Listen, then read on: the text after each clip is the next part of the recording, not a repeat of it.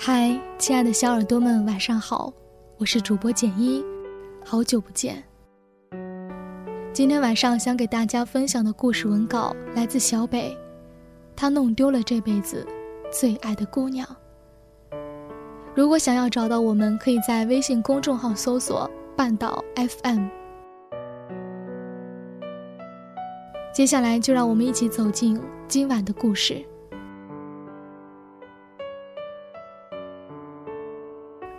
二零一二年初，胖子的儿子满月了。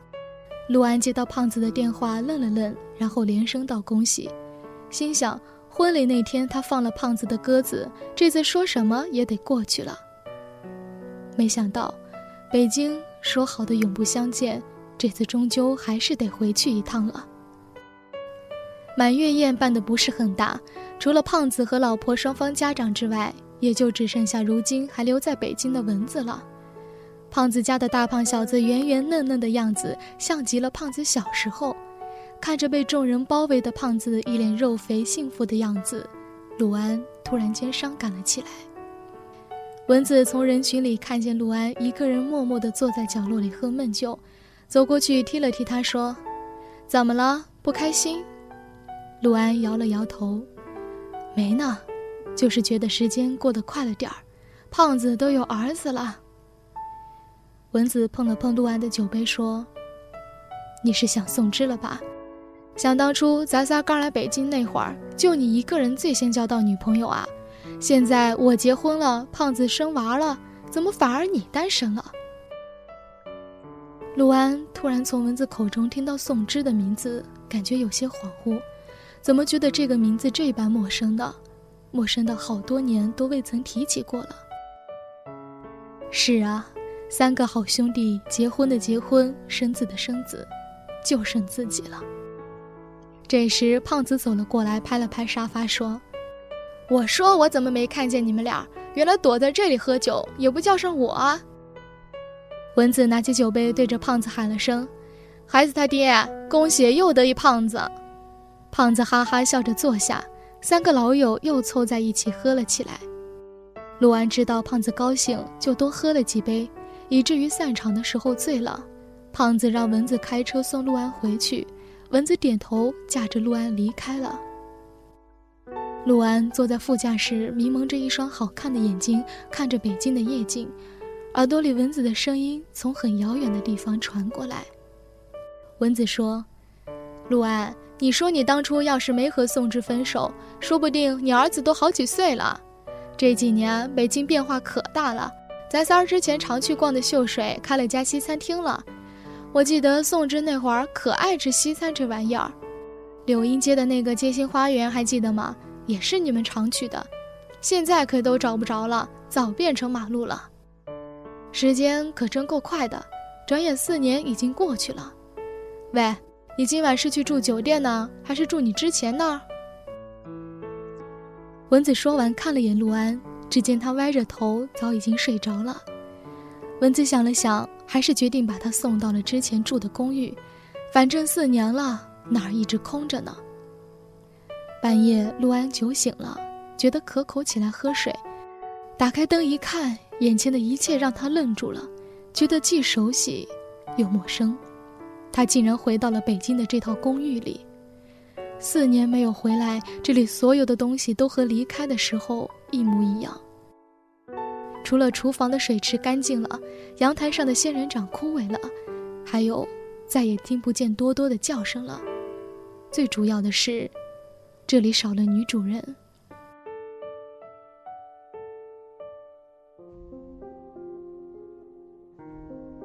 陆安就那么端着一杯水站在房子的中央。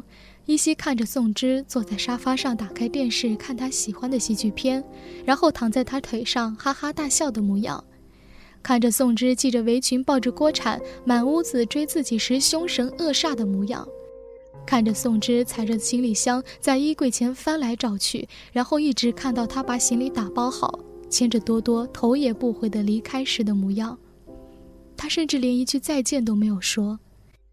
陆安回过神，坐到了沙发上，回忆起他和宋芝2003年的北京相遇，一起在这里生活了五年，那个时候，他们还住在通州的平房里，日子过得艰难但幸福。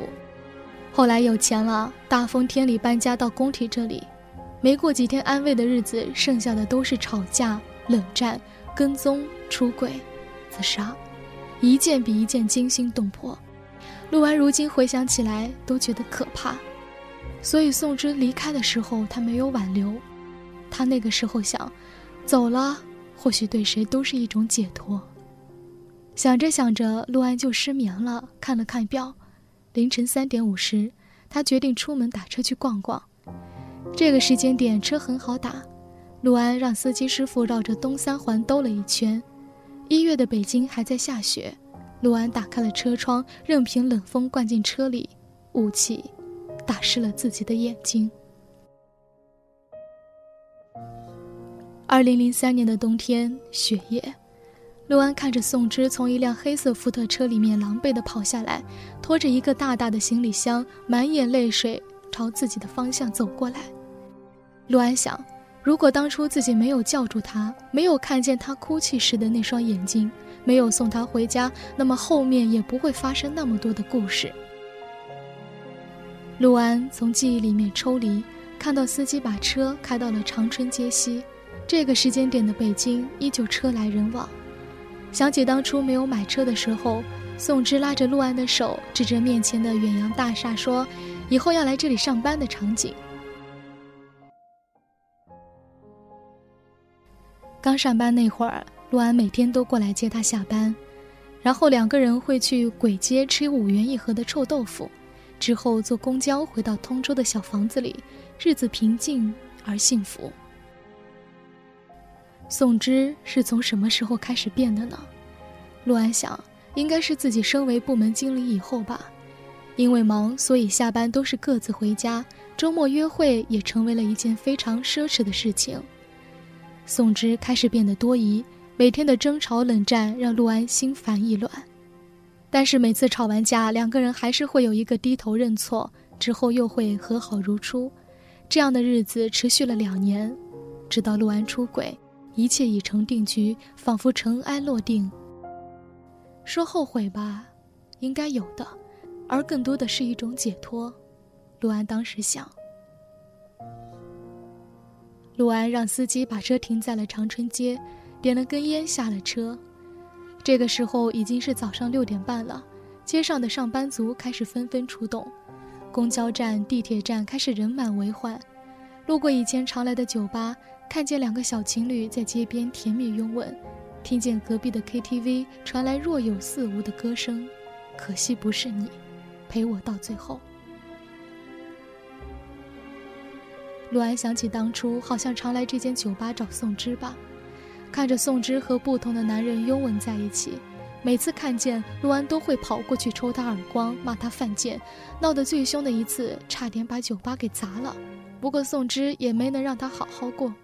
家里闹完跑公司闹，大半夜光脚出门，看见车流说撞就撞，家里玻璃制品动不动就被他砸得稀巴烂，每晚发神经跑到阳台边上抽烟酗酒耍酒疯，闹到最后双方打成平手，然后各自风平浪静地消失在彼此的世界里。陆安熄灭了烟，咳了咳，心想：果然戒烟之后再抽，真心不太适应啊。接下来的几天，和蚊子、胖子约着吃了一顿饭。吃饭的时候，胖子无意间聊起宋之，听说他离开北京之后来找过胖子，让胖子帮忙照顾多多。后来胖子果真养了这只狗不少日子，之后因为老婆怀孕就送给别人了。陆安又听胖子说，宋之去了韩国，去年回过北京一次，听说是回来办结婚证的。再之后，好像就没有见过宋之了。陆安听着听着，就觉得胖子是在说一个陌生人的故事。蚊子打趣说：“让陆安早点找个姑娘嫁了，不然真要成大龄剩男了。”陆安声音洪亮的答：“好。”又过几天，陆安把北京的那所公寓卖了，买的时候一百多万，现在却卖了二百多万。离开的时候。陆安坐在正在起飞的飞机里，对着北京大力的挥了挥手，心想：“再见吧，你不在的北京。他终于知道，自己再也找不到一个回来的理由了。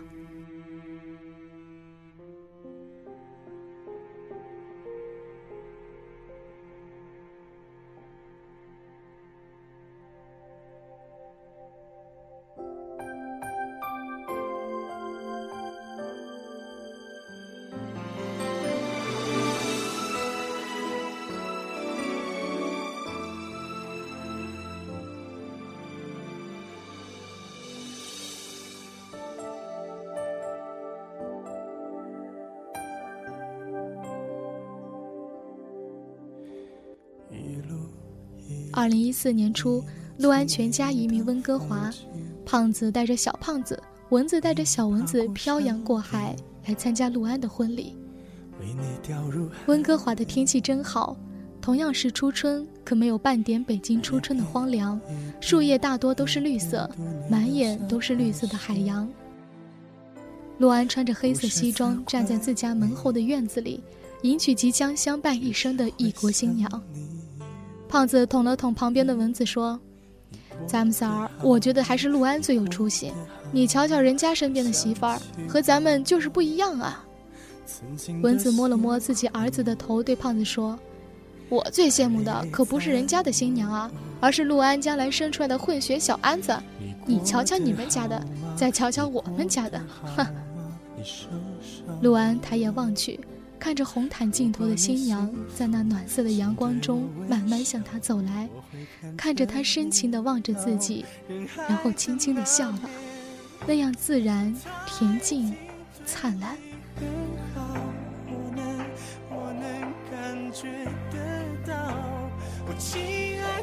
他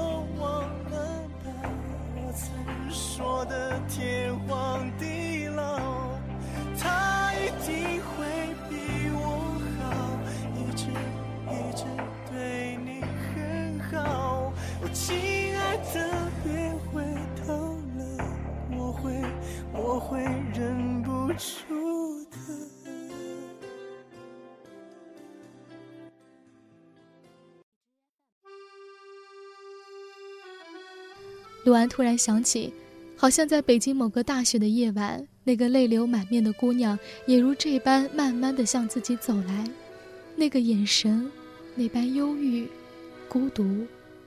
倔强，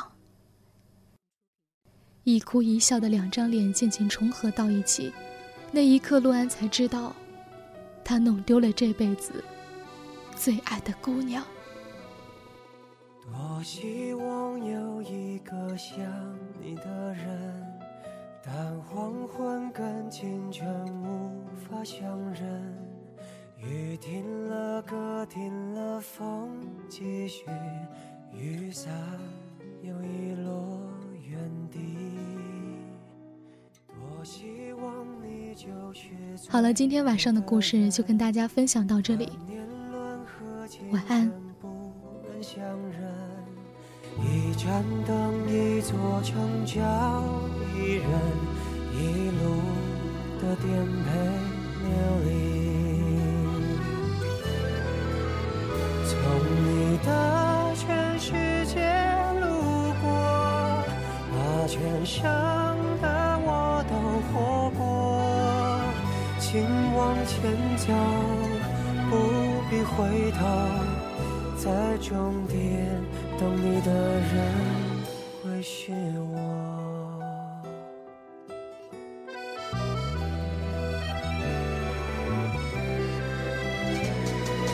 多希望你就是最后的人。但年轮和青春不忍相认，一盏灯，一座城，找一人，一路的颠沛流离。从你的全世界路过，把全生的爱都活过，我始终没说。不曾将你附和，最后等你的人是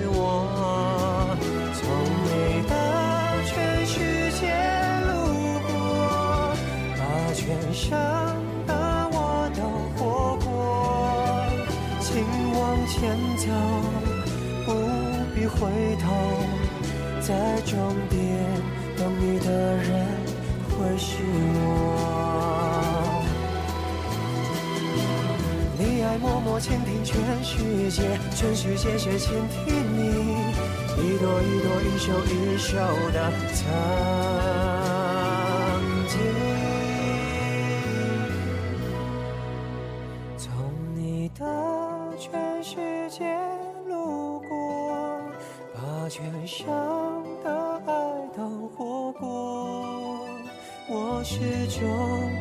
说。不曾将你附和，最后等你的人是我。从你的全世界路过，把全盛的我都活过。请往前走，不必回头，在终点等你的人会是我。请往前走，不必回头，在终点等你的人会是我。